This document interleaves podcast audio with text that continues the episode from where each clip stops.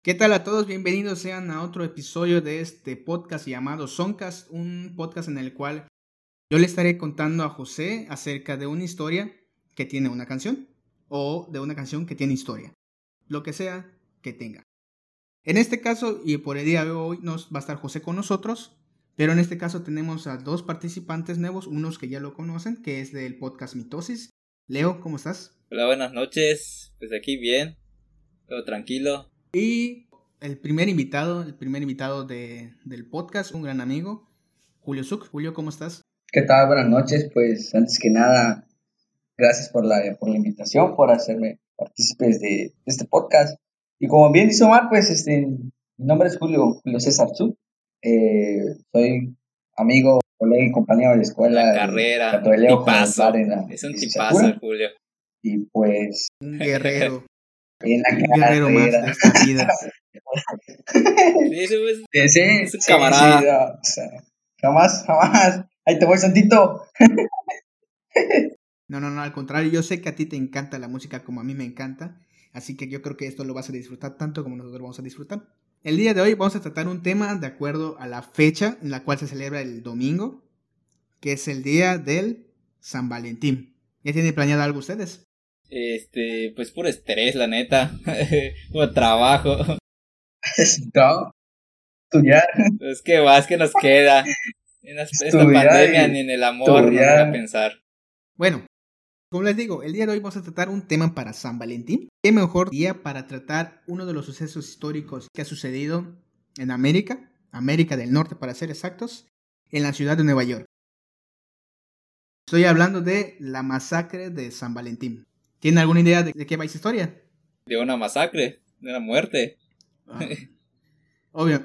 No, sinceramente. Sí, sí. ¿Para qué te digo que no? No, pero ajá, no, no.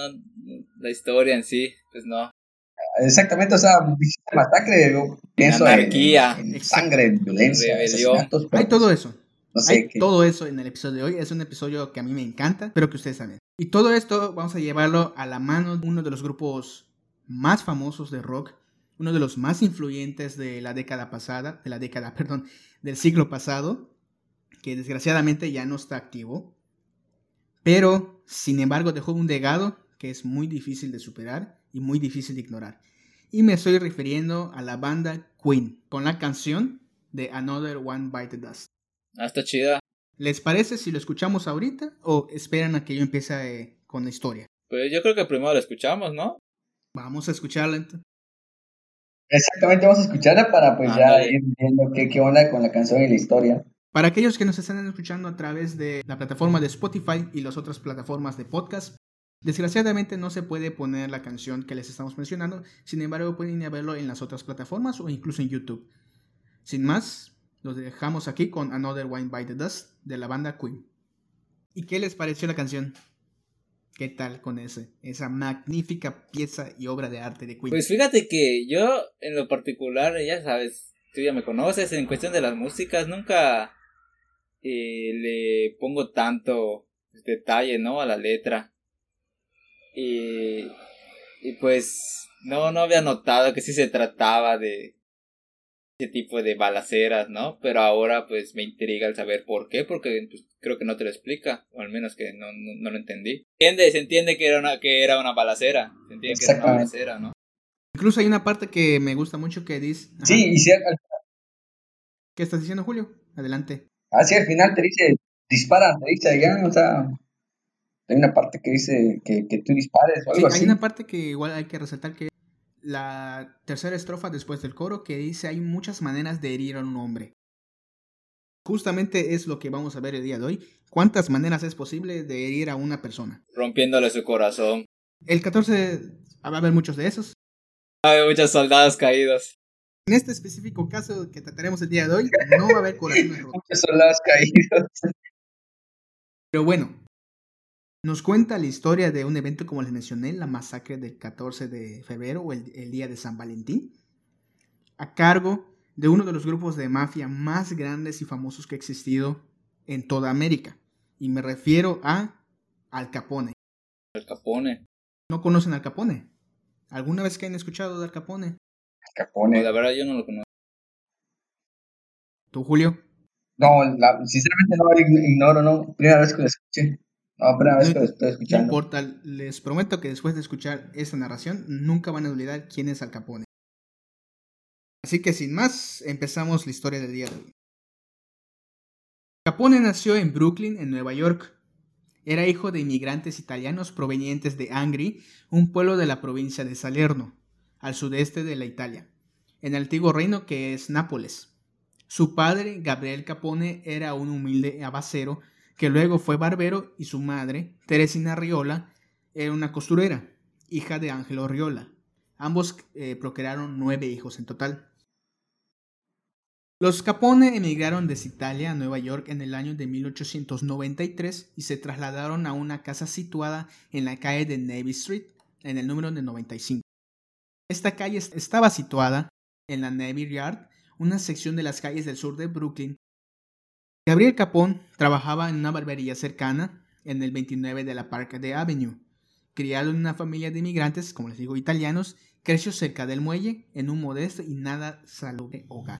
El entorno de su familia y la infancia que él tuvo, pese a provenir de una familia honrada y trabajadora, estuvo marcado por unos conflictos propios de la clase de inmigrantes que estos obviamente recibían. El peligro también de vivir entre rechazo también de la sociedad americana en ese entonces, que recordemos que era tanto clasista como, pues podremos decirlo, ¿no? Eh, racista. Todo esto comenzó a marcar el carácter desde muy joven, ya que aplicaba esa misma extorsión que veía entre los adultos a los niños más pequeños que él. Finalmente, a los 14 años, y a pesar de ser un alumno muy prometedor, siempre se veía mezclado entre pleitos escolares, callejeros, hasta que fue expulsado del colegio por darle un madrazo a una maestra. Verga, qué fuerte. Sí, iba escalando más. Poco tiempo después decide irse a trabajar, encontró trabajo en una barbería cercana. En esa época era ya camarero y guardaespaldas del club nocturno llamado Yells. Una noche normal de trabajo vio una joven muy guapa. Este comenzó con su rutina de coqueteo, pero la joven no le prestaba atención hasta que le insinuó algo muy sucio al oído y ésta se encabronó y gritó a su hermano mayor. Este era Frank Puyencio, quien traía una navaja, le abrió una herida en el rostro, en la parte de la mejilla derecha. Esta marca se quedaría de, de por vida a Al Capone, por lo que recibiría de ahí su apodo, también llamado Scarface Al Capone o cara cortada.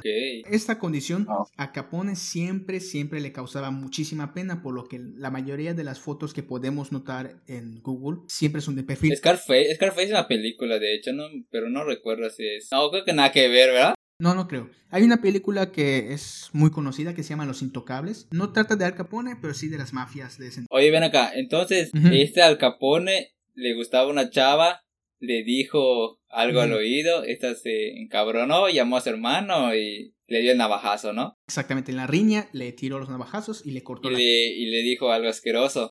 Muy asqueroso para que la chava se, Se indigne. se encabronara y gritara. Y eso es, es acoso, ¿no? Y siempre ha sido acoso, pero en ese entonces pues no se considera, no se veía como tal. Obviamente es- en un bar hay de todo tipo, ¿no? Al Capone le tocó de malas esa noche. Incluso se le inventó la historia él mismo de que la cicatriz que él tenía se debía a una explosión de una granada cuando este fue a combatir a Francia. Cosa que nunca sucedió ya que no existe ningún registro de que él haya ido al ejército. Estamos como en los 1900, 1918. Recordemos que ha sucedido la Primera Guerra Mundial. No tardó en conocer, no tardó en conocer a los gángsters Frank Nitti y John Torrio, quien lo alistaron a la pandilla de los Five Pound Gang. Es una de las pandillas más peligrosas de aquellos días. Torrio era 17 años mayor. Torrio era una persona de aspecto calmado y muy reflexivo, que prefería la diplomacia y la alianza a la violencia, aunque simplemente no dudaba de usarlas en caso de ser necesario. El joven Al Capone aprendió de él hasta el punto de que Torrio llegó a convertirse en su mentor y él en su mano derecha. Dentro de la mafia, fungió como guardaespaldas de los mafiosos de Frankie Yell y Tony Toroli. Todo empezó a operar como brazo armado del negocio de la extorsión, el cual consistía en prometer protección a comerciantes a cambio de un pago mensual o semanal, y de no ser así, simplemente recurrían a la violencia para intimidar. Al Capone aún trabajaba como para Frankie y se cree que había cometido ya al menos dos asesinatos y estaban a punto de acusarlo del un tercero, cuando abandonó para siempre Nueva York. Este se refugió en Chicago en 1919, reclamado por su mentor Johnny Torrio, quien trabajaba en bastantes ocasiones allí, reclamado por James B. Colosimo. Este estaba casado con la Madame Victoria Moresco, tía de Torrio, y ambos se incorporaron a su banda. Colosimo era el rey del vicio de Chicago en aquellos entonces. Poseía entre diversos negocios el famosísimo Café Colosimo y los peores burdeles de los miles que habían en esa ciudad de Chicago. Colosimo se dedicaba también a la trata de blancas con su socio Maurice Van Bieber y atraía engañadas a la ciudad a las chicas. Las chicas mayormente eran pueblerinas de entre 13 y 17 años para abastecer las bajas que tenían en los burdeles. Torrio aprovechó esto para poner en orden los negocios que tenía con Colosimo, supervisaba los burdeles y gestionaba personalmente el soborno de los contactos políticos y policiales que servían de cobertura a sus negocios oscuros que tenían Chicago. Animado, su tío incluso extendió el negocio al pago de protección que ofertaban, pero se divorció de Madame Victoria, que es la esposa de Colosimo, que es tía de Torrio al mismo tiempo, para casarse en 1920 con una ambiciosa cantante de inclinaciones honestas, deshonestas, perdón, llamada Del Winter. Y eso empezó a, indisponer a Torrio contra Colosimo.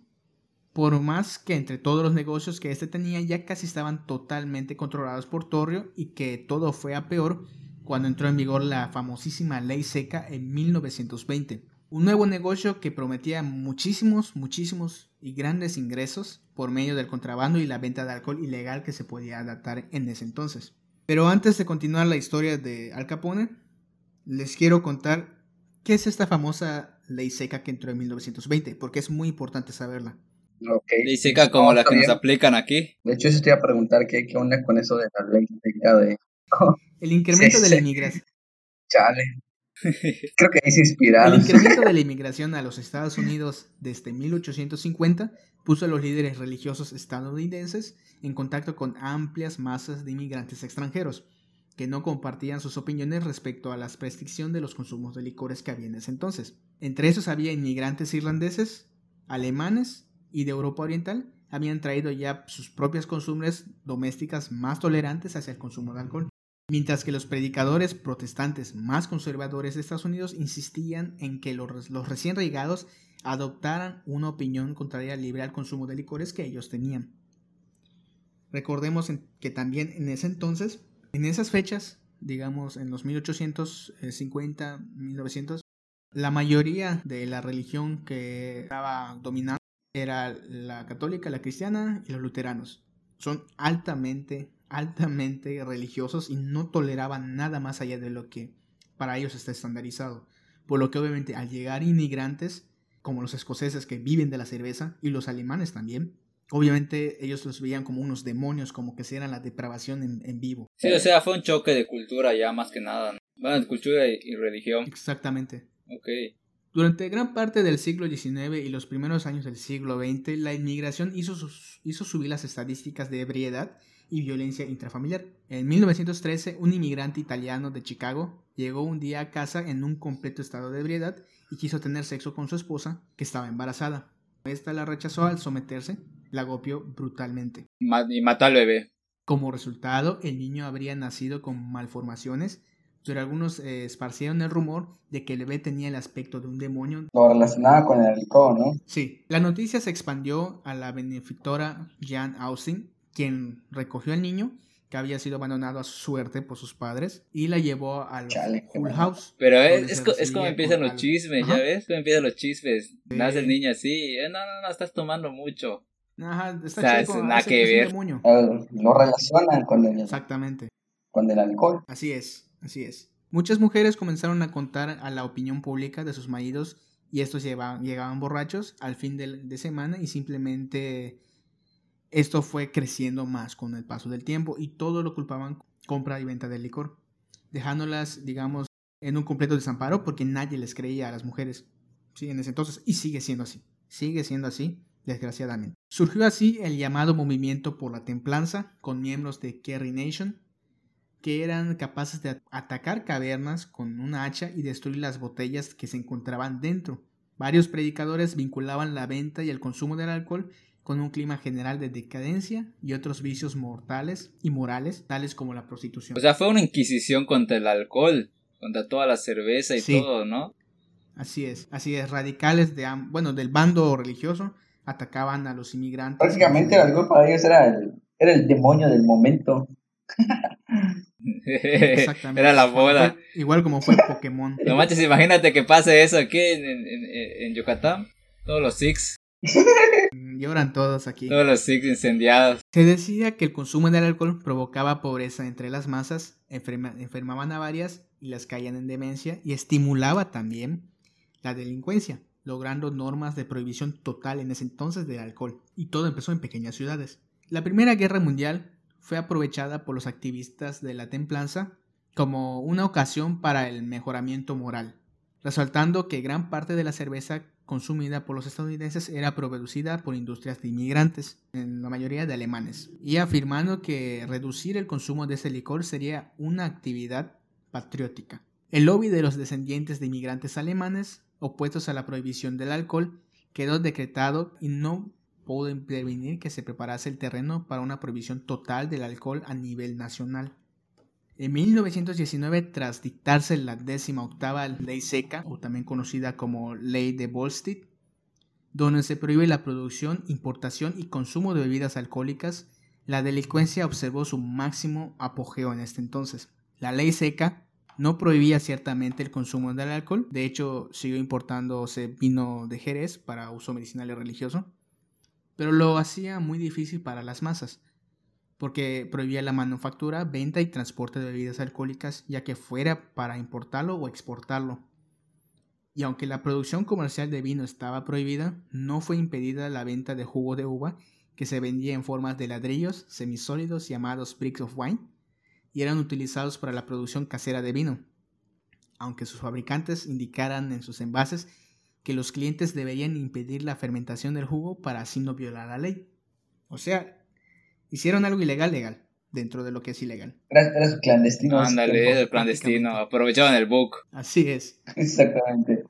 Aunque muchas personas creen que fue un fracaso absoluto, lo cierto es que durante la década de los años 1920 el consumo del alcohol disminuyó a la mitad de lo que era y se mantuvo por debajo de los niveles anteriores hasta bien encontrados en los años de 1940, lo que sugiere que socializó a buena parte de la población en hábitos de sobriedad, al menos temporalmente, como pasó ahora acá en Yucatán. Entonces, sí sirve de algo, pero tampoco es la solución.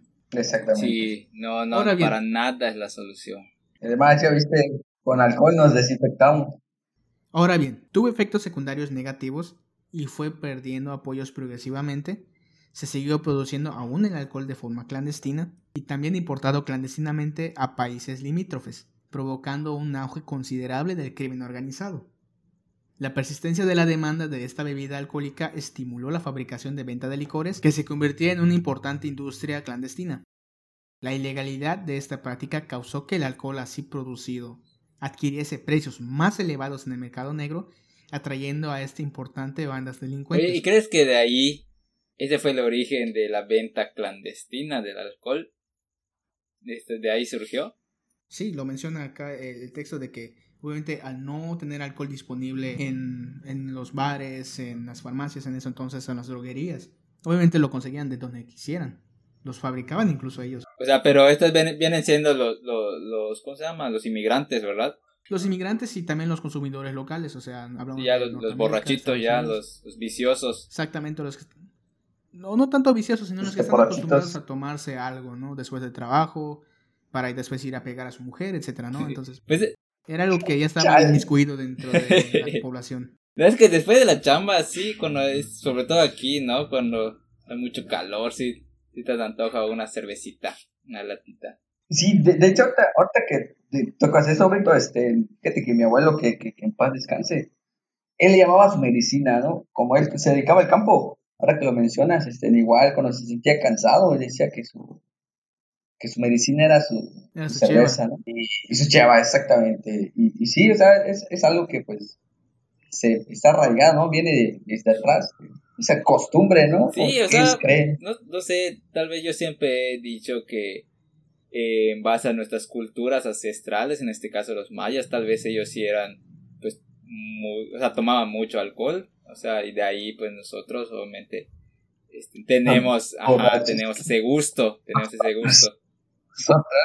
Ese dato lo podemos escuchar y saber en el podcast de Mitosis, cuando José nos está narrando la segunda parte de la cosmovisión maya, que muy pronto va a llegar. Pero, eh, sí, entonces, si tú le quitas a la, como bien dices, a la población algo que a ellos les distrae, con lo que ellos están felices, si les quitas esto, ¿qué pasa? Una rebelión. Y la mayoría de ellos, pues obviamente son personas muy agresivas. Pero bueno, ya conocemos entonces la ley de Bolstein. Regresemos ahora a nuestra historia. Sí, está bien. Sigo esperando. Sí, sí, adelante, adelante. de la masacre. De hecho, ¿verdad? Estoy esperando. Ahí llegamos, llegamos. Espérense, espérense. Colosimo consideraba peligroso y comprometedor ese negocio para los que ya tenía y se negó a entrar en él. Nos estamos, me estoy refiriendo al contrabando de licor. Temiendo además las disputas que generaría esa ampliación del negocio, esta falta de visión terminó prácticamente de molestar a Torrio. Y de repente, entre comillas, su jefe Colosimo fue asesinado por un desconocido en la puerta de su famoso café. Todos los indicios después obviamente se daría que fue reunidos en John Cobler y la creencia general entonces indica que el asesino fue Frankie Yell. ¿Se acuerdan de el que lo mencionamos hace poco? Bueno, esa es la investigación que tuvieron después y se dio que él es el posible asesino. El arzobispo George Mundelein se negó a que el gran proxeneta fuera enterrado en la tierra sagrada. Años más tarde, en 1928, Capone ordenaría la ejecución de su antiguo jefe Frankie Yell por desavenencias económicas. Torrio asumió la jefatura del gang de Colosimo, instaló su cuartel general en el bordel de Forticius, confió a Al Capone la dirección ejecutiva de la organización de la banda a lo largo de los años 20 que existía, para expandir el negocio explotando principalmente la prostitución ilegal y el tráfico de alcohol canadiense. Pero tal y como había temido Colosimo, el aroma del alcohol había terminado por envenenar la convivencia de entre los grupos criminales que habitaban en Chicago, con sangrientas disputas territoriales. Estas eran dirimidas con frecuencia por medio de modernas metralletas, la, la metralleta más famosa conocida llamada Thompson, o también era, digamos, estallidos entre bombas de los locales rivales. Hasta 100 personas murieron en esos atentados durante la década de 1920. Y en medio de estas sangrientas defusiones, por hacerse el control absoluto de la distribución y venta de, licor en Chicago, en especial contra las bandas del norte de la ciudad, John Torrio sobrevivió milagrosamente el 24 de enero de 1925 a un ametrallamiento en la represalia por el carismático conocido contrabandista Dan O'Banion. Parte de las heridas de bala fue apaleado y quedó al borde de la muerte. Habiendo aprendido la lección que eh, recibió, tras pasar un año en la cárcel recuperándose, Torrio decidió retirarse a Italia para evitar malos mayores y transfirió todo el poder a Al Capone. Pero para, oye, pero para esto cuando subió Al Capone al poder, pues no, no, no había pasado solo ese primer atentado, ¿no? Sí, eran disputas entre bandas, no ha pasado la masacre de la canción. Sí, para que no me confunda. Capone asumió definitivamente el mando de la banda criminal más poderosa de Chicago, que contaba en sus filas entre 700 y 1000 maleantes entre matones y pistoleros, más aquellos a los que podía recurrir, como los aliados de contrabando eventuales, como fue la misma policía.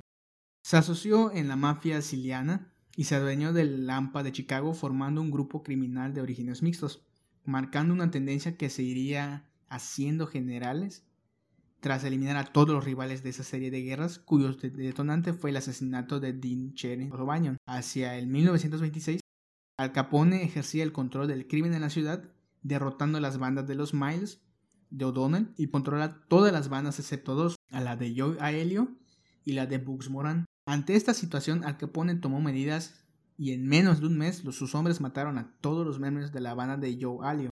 Ahora sí, llegamos a la historia que cuenta la canción de Donde One by the Dust. ¿Listos? Dale, cuéntala. Sí, claro, de una vez. En la mañana de San Valentín, a eso de las 10.25 de la noche, los hombres de Morán llegaron a un almacén situado en el 2122 de la calle de North Platte para recorrer un cargamento de alcohol. Ahí se vieron sorprendidos por una patrulla de policías seguida de un coche no identificado. Esto suscitó la desconfianza de los zampones, pues había pagado ya su cuota que siempre le pagaban a los policías días antes, con lo que tenían libertad para operar. Bueno, y se lo dijeron a los policías, ¿no? Que ellos ya pagaron su cuota y lo que los dejen hacer su trabajo. Pero estos policías les golpearon con las culatas y les ordenaron posarse contra la pared. Morán, que llegaba tarde, al ver a los policías decidió esconderse en una cafetería cercana para evitar problemas. A eso de las 10.30 de la noche, los mafiosos vestidos de policías y los dos acompañantes arrojaron una ráfaga de balas que terminó con la vida de los hombres de Moran, perpetrando así la llamada matanza de San Valentín.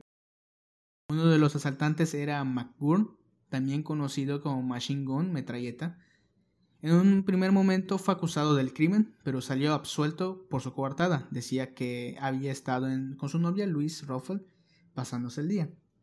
Al Capone, por su parte, alegó que estaba en Florida durante esos días, lo que quedó en total libertad y no se le inculpó de nada.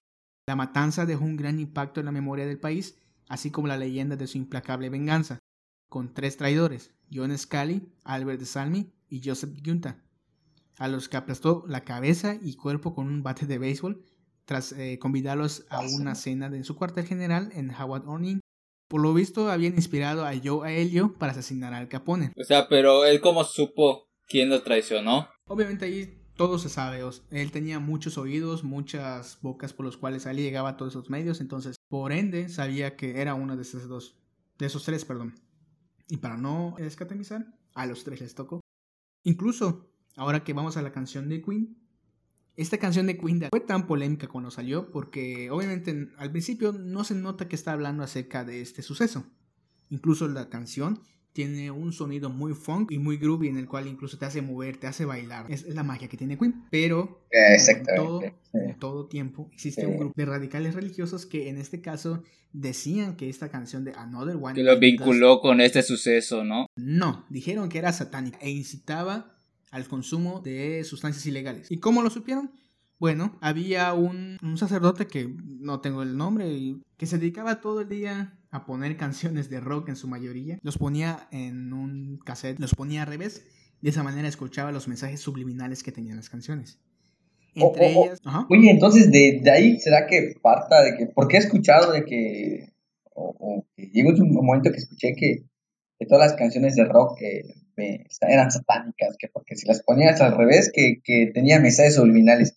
¿Será que de ahí parte eh, esta creencia o, este pensamiento? Sí, en parte de ahí. Recordemos que en ese entonces estaba ah. surgiendo pues Queen y también tenemos un suceso muy particular llamado el pánico satánico. Yo creo que en ese tiempo igual este pues en ese en ese año ya eran las bandas de rock eran muy mal vistas, o sea, no solo, no solo Queen, sino todas las que estaban saliendo, era el apogeo del rock y pues no mucho les gustaba. Sí, así es. Sí, todo lo vinculado con el, con el satanismo y cosas así. Así es, tienes una banda como Queen en esos entonces que el cantante aún no decía que era homosexual abiertamente, pero se vestía como una mujer, eh, actuaba como tal, tenía sus tenía una actuación diferente a la que tendría una persona estándar para, eh, obviamente, para las creencias de las personas. Esto incitaba, obviamente, según ellos, a los jóvenes a actuar como ellos, a consumir las sustancias que ellos decían en algunas canciones o los que se veía consumiendo durante el concierto. Entonces les hablo del pánico satánico, en el cual decían que absolutamente casi todo lo que provenía de otros lados era satánico, como lo es Pokémon, Yu-Gi-Oh, todos los animes, todas las canciones de rock, son todas, en este caso igual pues menos que Queen, y incluso el juego de mesa Calabozos y Dragones. Entonces, todos vinculaban al satanismo. Sí, me imagino, o sea, en ese tiempo, pues, la, religión, pues, era como que la base de todo, ¿no? O sea, y, cualquier cosa que, digamos, que, en este caso, la música rock, pues, como que lo satanizaban, le daban un toque diabólico. Pero por lo mismo de la influencia de, de que está en la iglesia. La de la iglesia como que era todo antes, ¿no? Si no pertenecías a la iglesia, prácticamente eras exiliado de la sociedad. Sí, exactamente, exactamente. Por lo curioso que parece de ser religioso, encontró que al poner al revés la canción de Another One by the Dust. ¿Cómo se le ocurrió a él? Igual, igual esa parte de que. ¿De dónde sacó que poniendo al revés las canciones iba a encontrar algo? Entendemos que el satanismo no es lo que nos pintan por todos de que, ay, sacrifican tales, matan niños, se comen tales, ¿no? No, o sea, es una creencia en la cual es una creencia extra. Sí, es otra religión, eso es otra religión prácticamente. No está vinculada a la maldad ni nada de esto, con los que todos nos dicen. Pero eh, una de las cosas que tiene el satanismo en ese entonces es que la mayoría de sus visiones de, la, de esta religión, de este culto, es una burla hacia el mismo cristianismo y catolicismo que es el que atacan, ¿no? Se atacan mutuamente. Y entre ellas estaba que obviamente la, la confusión y el mito más que nada de que una de las oraciones que tenían los satanistas era decir el Padre Nuestro y las oraciones al revés. Yo, me- Ah, yo sí, me sí. imagino que de ahí este religioso agarró y dijo, "Oh, voy a poner... Ah, bueno, esa, esa parte no la sabía. Como que la relacionó, ¿no? O sea, si Ajá. digo esto, el Padre Nuestro al revés, ese es, es algo satánico, ¿no? Y pues me imagino que, que lo relacionó con las canciones igual, ¿no? Poniéndola al revés, pues ya son, son canciones diabólicas. O sea, eso lo estamos especulando, no podemos decir que realmente así sucedió, pero puede ser un, Sí, exactamente. puede ser un punto, ¿no? Bueno, y por curioso que parezca, este creyente, al poner la canción al revés de Another One by the Dust, justamente en el, al ponerlo al revés, dice algo así como consumamos marihuana. Y de hecho lo voy a poner ahora.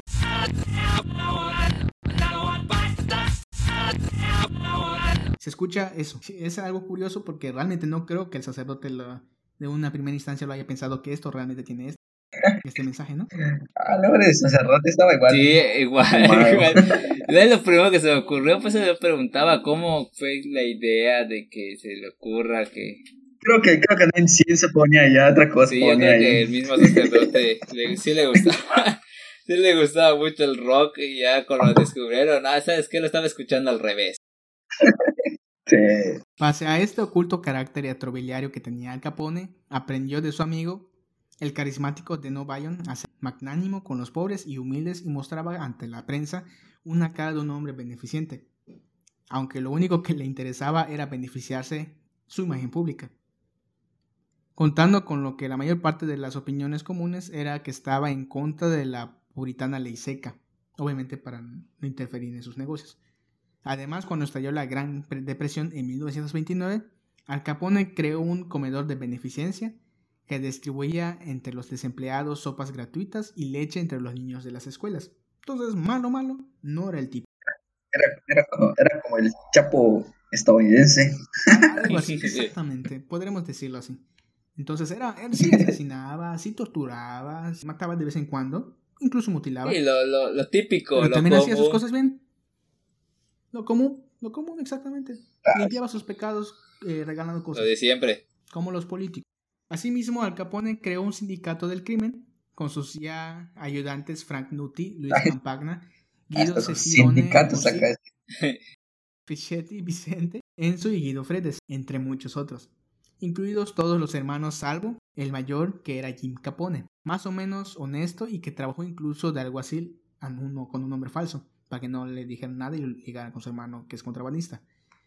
Al Capone se convirtió en el rey de la Hampa de Chicago, y pese a su poder no fue mucho más allá de la ciudad, y en particular del municipio de Cicero, donde sus influjos eran más que absolutos en esos entonces. Estaba bien parado este, este chavo. Su nombre generaba en todos los bajos fondos del país un sumo temor y respeto al mismo tiempo. Después de deshacerse de sus, de sus rivales y de lograr tener una nómina al alcalde, el jefe de la policía y el al 70% de sus efectivos, Al Capone consiguió enriqueciéndose gracias al tráfico ilegal de las bebidas alcohólicas ocasionadas por la ley de Street o la ley seca, a través de su vasta red clandestina en las salas de azar y juegos que tenía. Tras la masacre protagonizadas por los lacayos de la masacre de San Valentín, se creó una alarma de pánico entre los ciudadanos influyentes. Al Capone comenzó a perder su apoyo político y la policía intensificaba sus investigaciones en torno a la figura de respetable y mafioso que era. ¿Se acuerdan que le dije que él lo desvincularon al principio? Sí. Bueno, ahora le empezaron a investigar. De esta última parte surgieron dos iniciativas federales contra el mayor gánster de la historia. Por un lado, los famosísimos Intocables, que era un grupo de detectives y policías sumamente leales e incorruptibles, encabezados por un agente llamado Elliot Ness. Ness comprendió rápidamente que Al Capone debía de tener una nómina, además de a políticos, jueces y manos policiales, a simples policías de pie en pie y que necesariamente se hacían de la vista gorda. Ness propuso la idea de crear un grupo de investigadores que estuvieran absolutamente limpios y autorizados, incluso eh, procedentes de otras ciudades, para poner un fin a los negocios ilícitos. Ness pretendía que los ingresos de Al Capone se redujeran hasta el punto de que no pudieran destinar ni un solo dólar a los sobornos, y así al final su imperio acabaría derrumbándose. Apoyado por su cuñado y por los seis ocultos, el plan fue aceptado por los procuradores de los Estados Unidos, George A. Johnson, comisionado elegido para acabar con Al Capone, pero por el presidente Herbert Hoover. Johnson dio carta blanca a Ness para actuar libremente y sin supervisión, pudiendo elegir personalmente su propio equipo. Tan solo tendría que rendir cuentas ante él mismo y su ayudante William J. Froelich. Ahora se estaban preguntando, ¿por qué intocables? Este apelativo surgió a raíz de una rueda de prensa eh, convocada hacia el propio Ness para informar del intento de soborno hacia sus hombres, y a él mismo por parte obviamente del mafioso. La oferta fue rechazada y tras la rueda de prensa los periódicos publicaron lo siguiente. Ness y sus jóvenes agentes han demostrado Al Capone que son incorruptibles. Reconocidos como tales, los intocables fueron 10, aunque en total llegaron a ser 12. Si se incluye al chofer de confianza de Ness y más tarde a Josh Thomas, apodado el muchacho, que actuó como agente doble infiltrado en la banda de Al Capone. Por otro, una fuerza especial departamental del Tesoro logró llevar a Al Capone a los tribunales por evasión de impuestos. A pesar de que nunca se le pudo ligar con ningún asesinato, fue este el modo en el que Al Capone, el gángster más perseguido en América, fue condenado a 11 años de prisión tras 9 años de juicio armados y de sobornos. Entonces, es lo curioso. De todo esto, a él nunca lo atraparon hasta el día que checaron sus contribuciones. El 16 de mayo, el 16 de mayo de 1929, ingresó a la cárcel de Homersburg, donde solo cumplió 10 meses por buen comportamiento que tenía. Ajá, mira. En octubre de 1931, Capone fue declarado culpable de evasión de impuestos y condenado a 11 años con de prisión. A mediados de los, los años 30, estando ya en la prisión y famosísima, conocida como Alcatraz, era uno de los reclusos más conocidos de esta cárcel y se entretenía jugando, eh, tocando perdón, siempre el banjo. Pero Al Capone comenzó a mostrar signos de demencia a causa de una sífilis tremenda sin tratar que tenía obviamente debido desde muchísimos años atrás. Y no quiso tratarse ya que él tenía miedo a las inyecciones. Ok, eso lo entiendo. Tú tienes un temor a las inyecciones también, ¿eh? Sí, la verdad sí. No me gusta que me inyecten. Prefiero que sea de pastillitas o de jarabe. Pues te vas a tener que amular porque el COVID es solo inyectar. Sí, ya sé, lo estoy pensando. Estoy pensando si me contagio mejor de COVID. Si te contagias de COVID te puedes volver a contagiar, entonces... Es Voy, a esperar que pongas salga la pastilla mejor. En supositorio. Para supositorio, exacto. Prefiere supositorio antes de inyecciones. No, tampoco llega tanto. Pasó gran parte de sus últimos años de recluso en el hospital de la prisión y finalmente fue liberado por motivos de salud. El 16 de noviembre de 1939. No podía caminar, decía incongruencias y babeaba sin control. No estaba, sin embargo, tan enfermo como para olvidar la traición que tenía en O'Hare, y este fue asesinado en ese mismo año que él salió.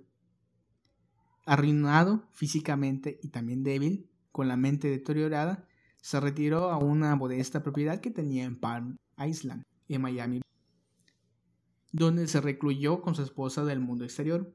El 21 de enero de 1947 sufrió un derrame cerebral y murió cuatro días después de neumonía. Lo enterraron en el cementerio de Mount Olivet y fue trasladado al cementerio de Mount Carmel, al oeste de Chicago, junto a los restos de su padre y su hermano. En su lápida estaba escrito, Jesús mío, ten compasión. Y esta fue la historia de Al Capone. Muy interesante, ¿eh? O sea, era un gángster famoso, lo típico, venta de algo ilegal, este, se escapa de la policía. Tuvo de todo. Si se esperaban una historia de amor, lo siento decepcionarlos. De hecho, yo, me- la verdad, yo me esperaba una historia de amor, como fue del 14 de febrero, fue así como que un romance o algo así. No nada todo que lo ver. que sucede el 14 de febrero, Leo, es amor. Hay Exactamente. algunas veces que son como estos casos. Y pues bueno, no sé si tengan algo más que agregar. Pues, pues, de mi parte nada, o sea, Julio, tú eres el primero en estar aquí. ¿Qué te pareció? No, pues, la neta, qué interesante esto, es ¿no? tu primera vez en un podcast. Exactamente, es, es mi primera vez. Y pues, la, la neta, pues, ah, interesante, ¿no? ¿Qué, qué, qué historia hay detrás de, de- de las canciones, ¿no? Y pues, bastante interesante ese, fíjate que no, ni idea. He escuchado la canción, fíjate, para que veas, eh, la he escuchado y, y, y, pues nunca, nunca me imaginé que tuviese una generalmente las canciones antiguas son las que tienen bastante o sea, las- interesante. como yo siempre digo, las verdaderas canciones, no como las de ahora, sí tenían, o sea, el porqué de, de la letra, ¿no? Pero aún así, yo les digo, no, no, no me fijaba, no le ponía atención a la letra, de las canciones ni nada. Pero pues es muy interesante, es, es, es, es, es bueno saber la historia de cada una. Sí, así como dices, a, la vez lo, hasta lo cantamos lo, y, lo pronuncias y lo estás cantando, pero en sí no sabes por qué fue escrita esa canción, ¿no? O sea, ¿qué hay detrás de, de esa canción? La, la, historia de esa canción, ¿no? Ándale. ¿Por qué es inspirada en esa canción? Y pues bastante interesante, hablar bastante interesante, la verdad, este, muy, un poco de, de cultura musical, la verdad, ignoraba todo eso, sinceramente, acerca de, de Al Capone. Tal vez sí lo he escuchado, pero pues ahora no, no lo recordaba y solamente como lo estás mencionando, pues interesante, ¿no? Eh, bastante interesante. ¿Algo más que quieras agregar, Leo, antes de irnos? Pues sigan apoyando el podcast, sigan apoyando pues el canal ya está este de canciones, tenemos el de mitos, esperamos Julio, eh, te invitamos en algún episodio si puedes, en el de mitos, que es más centrado a, la biología. Ah, perfecto, pues si ustedes me dicen cuándo y, le, metemos. Muy interesante todo esto, la verdad que, qué bueno, felicidades y pues que les deseo lo mejor y, y, para lo que necesite, cuando gusten invitarme, pues, pues aquí estoy para aprender un poco más ¿no? y compartirla juntamente con, con, los que nos escuchan, que vayan aprendiendo, porque pues me imagino que así como, como yo hay otros que, que ignoran la, la historia de, de, las canciones o el por qué, ¿no? Y pues que se, que se vaya compartiendo esto y, y, Cuando quieras igual alguna canción en específico. Perfecto, específico, dinos y nosotros vemos y de qué nos podemos agarrar y lo hacemos tú siempre vas a ser bienvenido a este podcast y al otro también. Perfecto. No, gracias, gracias. Un gusto estar con ustedes. Ya, ya se les extrañaba. Así es, amigos, gracias por escuchar. Eh, si quieren decirnos algo, mandarnos un comentario, sugerirnos algo, algo igual criticarnos, es, es, pueden hacerlo con toda libertad. Pueden escribirnos a través del correo que les estaremos dejando en la descripción de este capítulo o a través de Facebook, nos encuentran como Bioculta. Nos pueden mandar mensajes todo lo que ustedes sigan escuchando este podcast y sigan escuchando igual el otro podcast hermano que tenemos que es Mitosis, el cual estará saliendo cada martes y este Soncast está saliendo cada viernes. Sin más por el momento, para decirles gracias por escuchar, nos vemos en el siguiente. Hasta luego. Hasta luego.